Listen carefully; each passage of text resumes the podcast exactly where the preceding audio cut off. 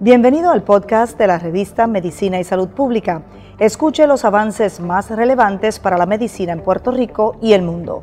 Si desea ver este podcast en vídeo, puede hacerlo en nuestro canal de YouTube Revista MSP.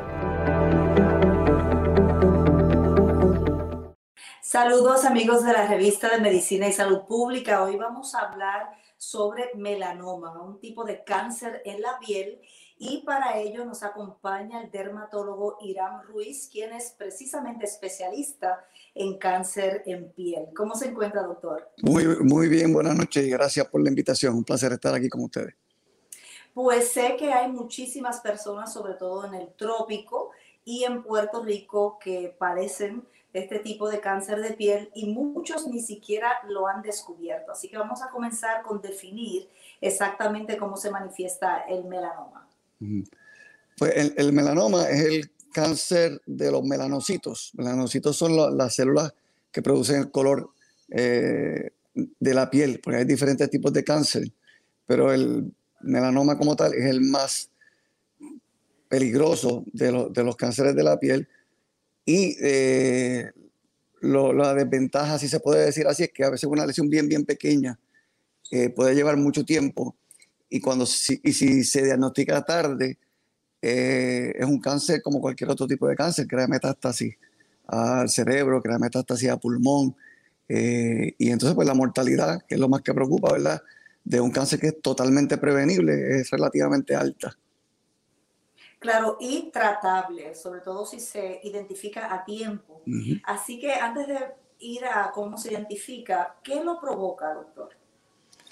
son, varios factores. El factor eh, principal es el, daño solar, la radiación ultravioleta que vamos acumulando a través del tiempo.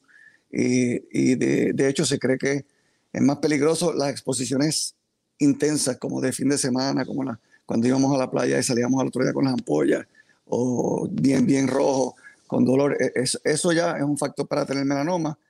Eh, lo otro es ser bien, de tez bien blanca, o tener este historial familiar de alguien eh, con melanoma, eh, tener 50 lunares o más también es un factor de riesgo, este, y tener un lunares displásticos que son bien parecidos al melanoma es otro factor que se considera, pero principalmente estamos bregando con gente bien blanca, con exposición solar, un historial de exposición solar excesiva.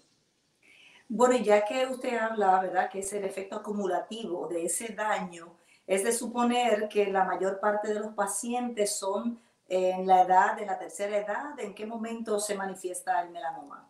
Sí, ya, ya después de los 50 eh, es más común, pero desgraciadamente es un tumor que se puede ver en gente joven.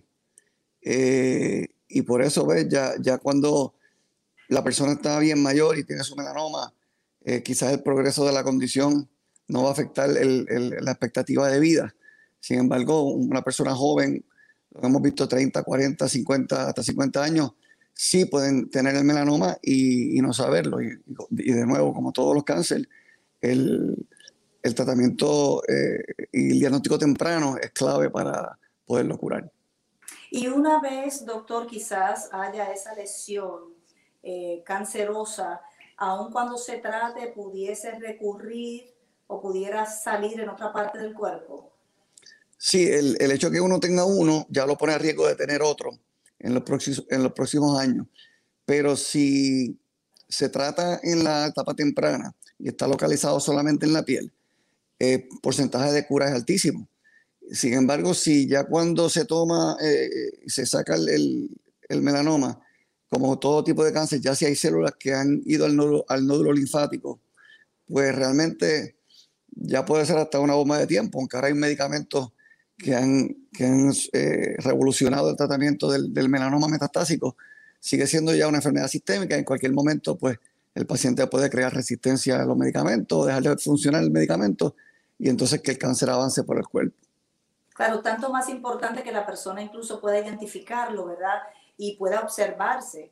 Así que, ¿cómo se describen esos melanomas, doctor? Que yo sé que tienen un comportamiento típico. Sí, Eh, nosotros usualmente le decimos a los pacientes los lunares que cambian y los lunares que no se ven normales como los demás. Eh, eh, en realidad el melanoma casi siempre va a salir de nuevo. No es que un lunar con, el, con el paso del tiempo se, se, se convierta en un melanoma, pero se ve bien parecido a un lunar. La diferencia es, muchas veces usamos el ABCD para, para explicarlo a los pacientes. La A va a ser asimetría si, el, si la lesión, cuando uno tira una línea por la mitad, los, las dos mitades no son iguales, eso nos lleva a sospechar que pueda ser un melanoma. Las B son los bordes. Los bordes deben ser bordes eh, regulares, bordes eh, que no entren y salgan. Este, también si son bordes irregulares, puede ser un melanoma. El color es importante también, que el color sea un color uniforme a través de toda la lesión. Si tiene colores este, brown, negro, blanco, eh, rosado en la misma lesión también. Y el diámetro se dice que si es más de 6 milímetros, que es prácticamente la cabeza de un lápiz, este, pues también sería otro factor de riesgo. En realidad, la parte más, como más fácil, el paciente puede identificar la lesión. Y de hecho, los pacientes son hasta veces mejores que nosotros los dermatólogos y los esposos y las esposas también, porque ven al, familiar, al paciente todo el día. Es lo que le dicen en la teoría del patito feo. Ese lunar que está en un sitio y no se parece a ningún otro lunar.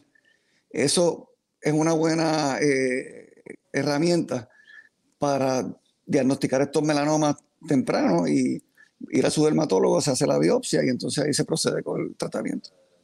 Claro, y si el principal riesgo es la exposición solar, es de suponer entonces que se manifiesta ¿verdad? en las áreas que usualmente tenemos más expuestas, los brazos, los hombros, quizás hasta la cara.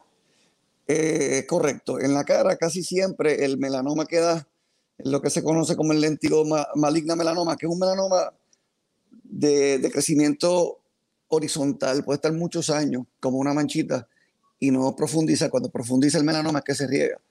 Este, pero curiosamente, el área más común en las mujeres es la pierna y en el, y en el, en el hombre es el, el, torso, la espalda, el pecho.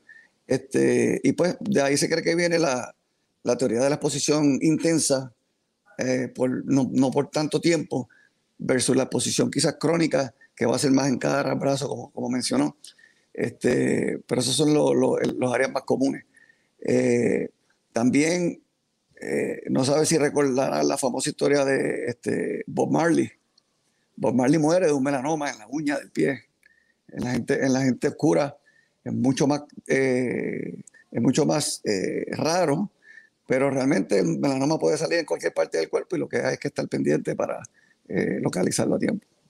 Claro, y quisiéramos saber cuál es la prevalencia, doctor. ¿Cuántas personas pueden padecer melanoma en nuestra población?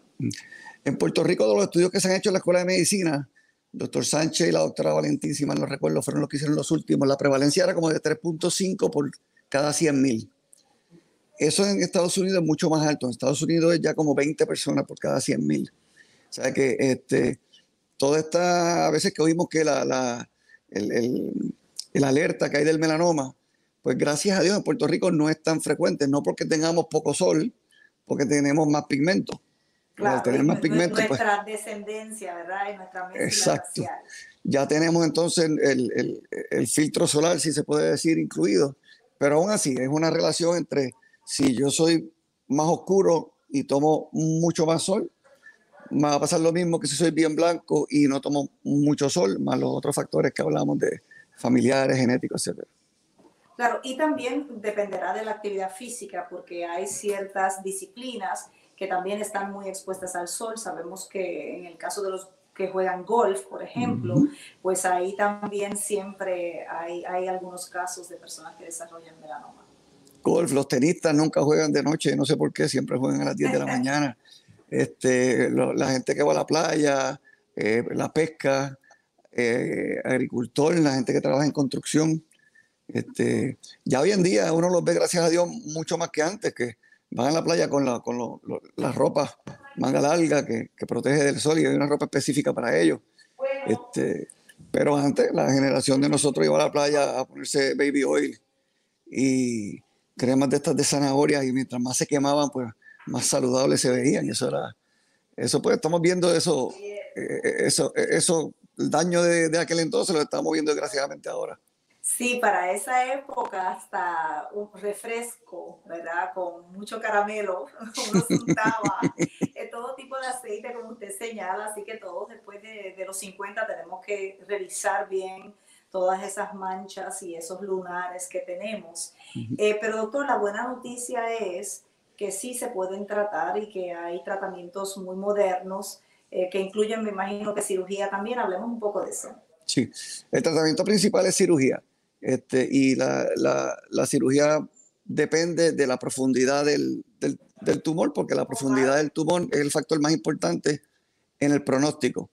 Eh, una vez se hace la cirugía, se saca el, tumor y se, y se manda al laboratorio para, para, examinarlo y que se saque completo. Quería mencionar que es bien importante que la, el, que la biopsia, eh, la forma en, hacer la, en hacer la biopsia es bien importante, se debe remover la lesión completa en la mayoría de los casos, en vez de un pedacito nada más. Y debe ser un dermatopatólogo o un patólogo con mucha experiencia leyendo estas lesiones pigmentadas que haga el diagnóstico, porque eh, a veces es bien difícil determinar si una lesión es maligna o benigna, aunque sea de los patólogos eh, reconocidos mundialmente. Si el melanoma es un poco más profundo, se hace lo que se llama una biopsia de nódulo centinela, que para no entrar mucho en detalle, se, se pinta eh, dónde es que se localiza el nódulo, que lo más seguro va a recibir el flujo de donde está la lesión, donde está el melanoma. Con unas técnicas se saca solamente uno o dos nódulos del área donde pensamos que pueden ir esas células y dependiendo si está positivo o negativo, pues entonces hay unos tratamientos nuevos que se están utilizando eh, como terapia ayudante que han sido muy efectivos y han, y han eh, aumentado la, la, tasa de sobrevivencia, de, sobrevida en los melanomas, que hace 5, 6, 7 años realmente no había ningún tratamiento efectivo. Doctor, ¿el tratamiento post cirugía incluye algún tipo de radio o quimioterapia? Casi siempre quimioterapia, eh, radioterapia casi nunca, a menos que no se pueda sacar completo por alguna razón. Pero no realmente quimioterapia, es una inmunoterapia. Estas nuevas inmunoterapias hacen eh, que el cuerpo pueda combatir el melanoma, el sistema inmunológico lo pueda combatir y entonces los efectos secundarios son mucho menores y es una terapia mucho más tolerable que la quimioterapia este, tradicional. Eh, y el efecto secundario que tiene, pues básicamente, si estamos sobreestimulando nuestro sistema inmunológico para atacar un tumor, pues son los efectos de sobreestimular el sistema inmunológico. A veces el, sistema inmunológico entonces nos, nos, ataca el riñón, nos ataca el pulmón, nos ataca otros órganos como si fuera un, un lupus, que es el sistema inmunológico atacándonos nosotros mismos. Pero si lo comparamos con las quimioterapias tradicionales, la diferencia del cielo a la tierra es cuestión de efectividad y en, y en tolerabilidad. Hablemos entonces si son tratamientos que pueden ser ambulatorios en la oficina del médico o requieren hospitalización. Las, la cirugía de, la, hacemos nosotros regularmente en la oficina con anestesia local. Eh, no es nada complicado. Eh, ya la cirugía, cuando se requiere el, la, la, biopsia del nódulo eh, centinela, como hablamos, lo hacen entonces este, los cirujanos oncólogos en el hospital. Y los tratamientos ayudantes, eh, pues ahí entra entonces el, el, hematólogo oncólogo. Y realmente así es que se debe tratar el, el, el paciente de melanoma, un equipo interdisciplinario que tenga todas estas especialidades para, para beneficiar al paciente. Doctor, y el seguimiento de ese paciente, porque una vez eh, detectado ese melanoma, usted señaló que muy probablemente pudiese ¿verdad? desarrollar otros. O sea, que es de por vida el seguimiento o por cuánto tiempo? Sí, siempre de por vida. Usualmente, yo personalmente los veo cada tres meses, eh, luego del diagnóstico y la operación, luego que pasan dos años, pues lo vemos una o dos veces al año. Eh, pero siempre instruyendo al paciente eh, a que esté pendiente de cualquier cambio o cualquier luna nuevo, lunares que sangran, este, básicamente los patrones de, clínicos de, la lesión que discutimos, porque es que en, realidad no se puede enfatizar más eh, la, diferencia del cielo a la tierra. Un melanoma superficial es una enfermedad 99.9% curable un melanoma profundo, ulcerado, ya la, la mortalidad sube considerablemente. Y como ustedes saben, hay cánceres malísimos que son dificilísimos de diagnosticar, el cáncer de páncreas, cáncer de ovario, el cáncer de cerebro, que aun cuando se diagnostican a tiempo, el pronóstico es malísimo como quiera, es bien difícil que el paciente pueda sobrepasar eso. Aquí es todo lo contrario. Nadie debería morir de melanoma, nadie, porque el, nos está dando la alerta en la piel, que es un órgano completamente visible. Y nosotros los puertorriqueños y latinos tendemos también a tener muchos lunares, incluso nacer con lunares. Eh, ¿Cuál sería el consejo, el, el, seguimiento y la prevención que puede hacer el individuo, ¿verdad? Con su médico primario, eh, pues antes, ¿verdad? De desarrollar ese cáncer. ¿Cuál es el consejo suyo? Importante el, el paciente que esté a riesgo. No, no, todo el mundo en realidad tiene que eh, ir al, dermatólogo cada, cada año a chequearse los melanomas. Este, pero el paciente que tenga muchos lunares, el paciente que sea eh, bien blanco, pacientes que ya hayan tenido melanoma, sus familiares, y es bien importante, porque mucha gente dice, no, mi, mi papá, mi mamá tuvo melanoma, y que le dicen melanoma al cáncer de piel, y, no necesariamente es melanoma, puede ser vaso celular, que es el cáncer más común, y es un cáncer completamente diferente al, al melanoma. Este, y entonces, esos, esos pacientes son los que sí se van a beneficiar. Hay otro tipo de pacientes, pacientes que tienen montones de lunares.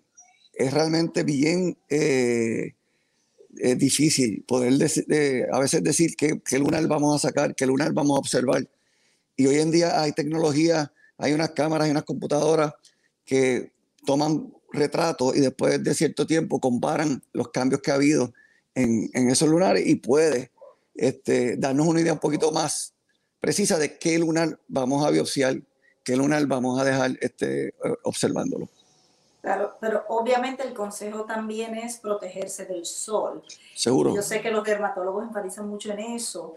Eh, y el uso de filtro solar. Hablemos entonces de los mitos en torno al filtro solar, porque sabemos que quizás hay unos números que no hacen nada y otros que parecen muy altos y tampoco producen resultados. ¿Cuál es el consejo de usted sobre eso? Sí, exacto. Este, y de hecho, hace unos años el FDA iba a revisar esta cuestión de la numeración porque bien es, misleading, como dicen en inglés. Uno tiene un, filtro solar de 15, quizás hasta 30. Eh, la efectividad del de 100, cuando lo comparas en cuestiones clínicas, es tan ínfima que no vale la pena que uno diga, ah, mira, el de 30 me cuesta 7 dólares, el de 40 me cuesta 8, el de 70 y el de 100 me va a costar 20, vamos a comprarme el de, el de 100. No, realmente no. Los que se recomiendan son filtros físicos que tengan óxido de zinc o dióxido de titanio. Lo van a ver mucho en los filtros para niños, pero obviamente lo podemos usar los adultos. Y son estos que a nadie le... No son tan cosméticamente estables porque son blancos y uno se los pone y se cae con la cara blanca y tiene que frotarlo para que, para que este, desaparezcan hay que aplicarlo 15 minutos antes de salir a, la posición solar. Si usted está en la playa y se moja o suda mucho, aunque diga que a prueba de agua, tiene que volverlo a reaplicar. Y es bien común que el paciente dice, pero es que yo me puse filtro y me quemé como quiera. Pues seguro se lo ponen una vez o dos veces y están todo el día en la playa y se queman. Lo otro, no hay ningún bronceado saludable. Todos los bronceados lo que está diciendo es que su piel eh, fue dañada por el sol y ocurren mutaciones diariamente que el sistema de nosotros inmunológico lo, lo, corrige. Los tanning eh, beds para mí deberían prohibir los puntos. Si no conozco un dermatólogo que pueda estar de acuerdo con un tanning bed, este, porque eso es, pues, imagínense, es como decir que los neumólogos estén de acuerdo con que la gente fume. Así que eh, eso es una cosa que, que, hace muchísimo daño y también el daño que lo están haciendo muchos teenagers que no tenemos, el, el papá o el adulto quizás ni se, ni se entera que, que, el, el, hijo suyo está haciendo esas cosas. Eh, es lo único que podemos prevenir, es el sol. Y, y, en Puerto Rico pues lo tenemos los 365 días del año, así que siempre tenemos que tenerlo en consideración.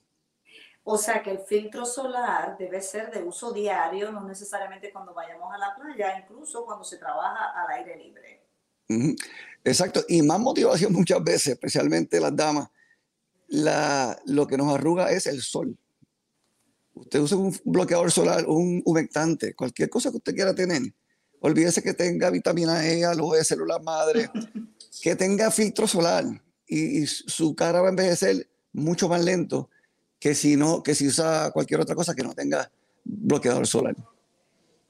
Y hablando del bloqueador solar, eh, ¿es 50 o más o no hay un número definido? debe ser 30, en la realidad 30. Hay unos estudios que, que, salieron recientemente diciendo que quizás el de 100 protege un poco más, pero eh, son cosas ínfimas, ¿no? Ah, no hacen ninguna diferencia. Yo siempre le digo al paciente que use el que le guste. Por ejemplo, o, aunque los de óxido de zinc y titanio son los más efectivos y los más que se quedan en la piel, si el que juega golf se los pone y empieza a sudar y le cae en el ojo, o el que corre bicicleta, pues bien, entonces vienen en spray, que secan bien rápido y protegen también, son muy buenos.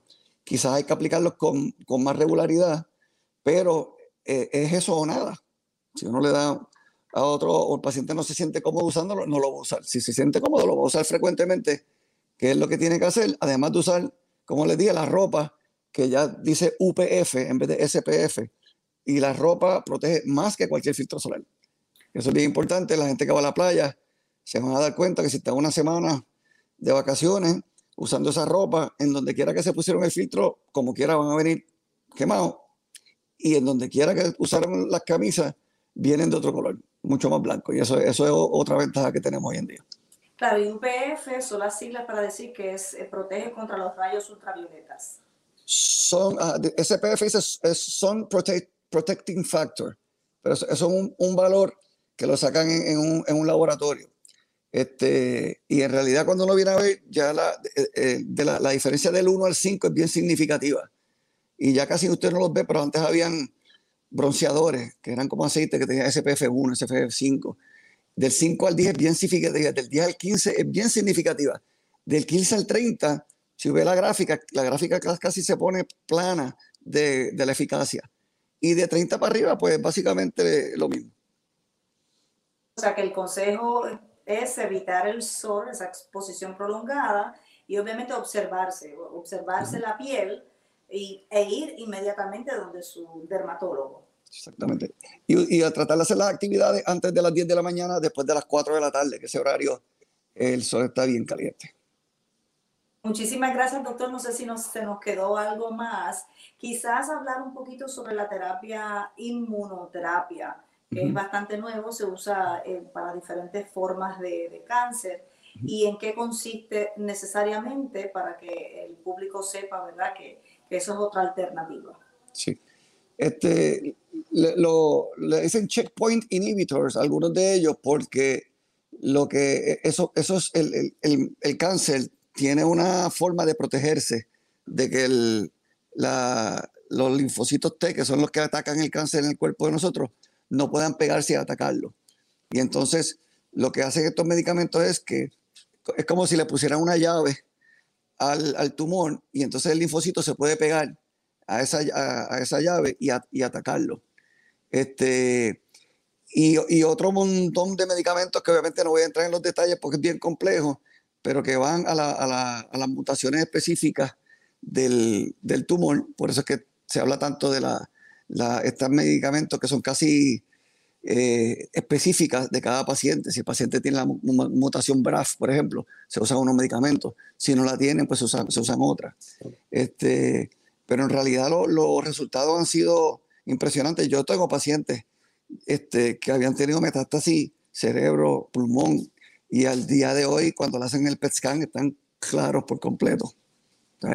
Eso no se veía nunca en ningún caso de melanoma. ¿Cuánto tiempo van a estar así? Pues esa es la pregunta que siempre nos, nos hacemos.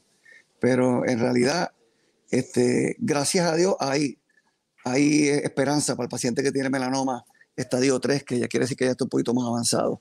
Eh, pero de nuevo, se, se, lo tratamos a tiempo y no tenemos ni siquiera que, que ir al, al hematólogo oncólogo, se cura rapidito. Qué bien, pues terminamos con una nota positiva entonces, doctor. Muchísimas gracias, gracias por la información. Un placer y gracias a ustedes por la invitación. Y al público también por acompañarnos. Será hasta una próxima ocasión. Buenas noches.